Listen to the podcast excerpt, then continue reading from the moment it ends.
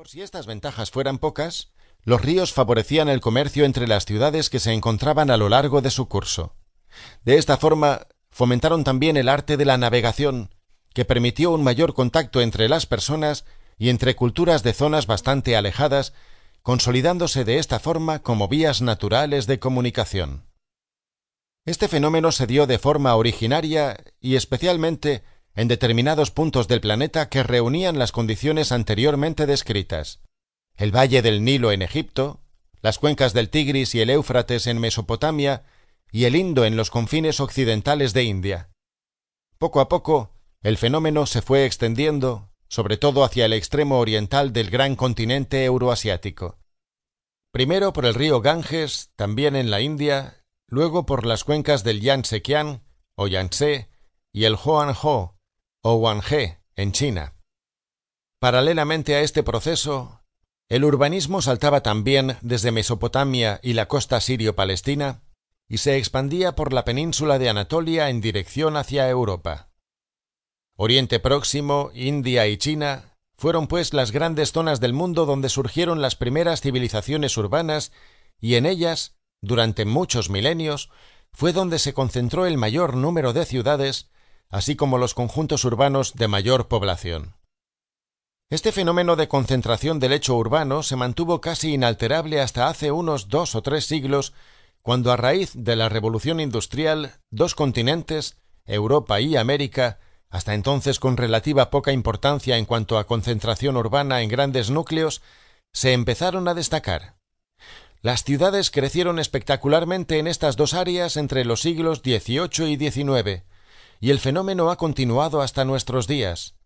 Aunque muy recientemente tanto Europa como América están perdiendo de nuevo esta preponderancia que han tenido hasta hace poco tiempo. Sin embargo, desde nuestra perspectiva occidental,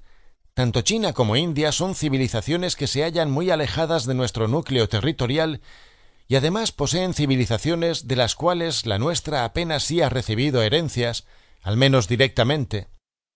En tiempos antiguos, cuando las comunicaciones eran muy inferiores a las que actualmente gozamos, China e India eran casi desconocidas para los europeos. No sólo era su lejanía, sino que sus grandes extensiones de mar, gigantescas montañas e inacabables desiertos se interponían en las relaciones entre los seres humanos aunque éstas existieron y en algunas etapas llegaron incluso a ser relativamente intensas.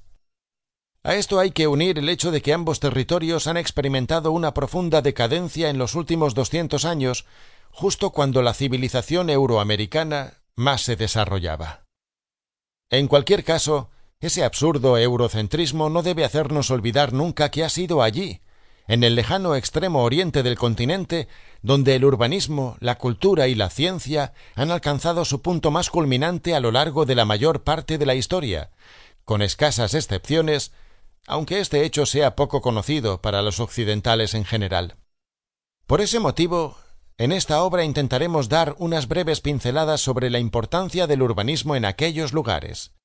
Si bien es cierto que, a causa de pertenecer al mundo occidental, y debido a la herencia cultural que arrastramos, dedicaremos la mayor parte de nuestra atención al desarrollo urbano que, partiendo de Oriente Próximo, se fue ampliando paulatinamente por el mundo mediterráneo hasta acabar englobando en su totalidad al mundo europeo y después al americano.